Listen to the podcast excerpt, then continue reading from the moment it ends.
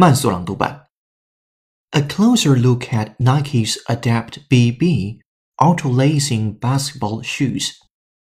Back in December of last year, Nike revealed during its quarterly earnings call that it was getting ready to introduce a $350 self-lacing basketball shoe.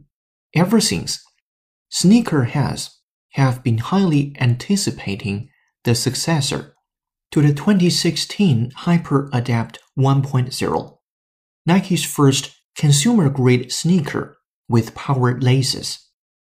And now it's finally here.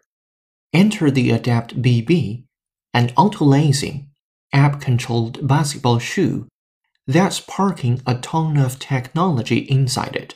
The highlight here, as you might expect, is a smart motor that automatically adjusts the lacing system to fit perfectly around your foot as soon as you put the shoe on.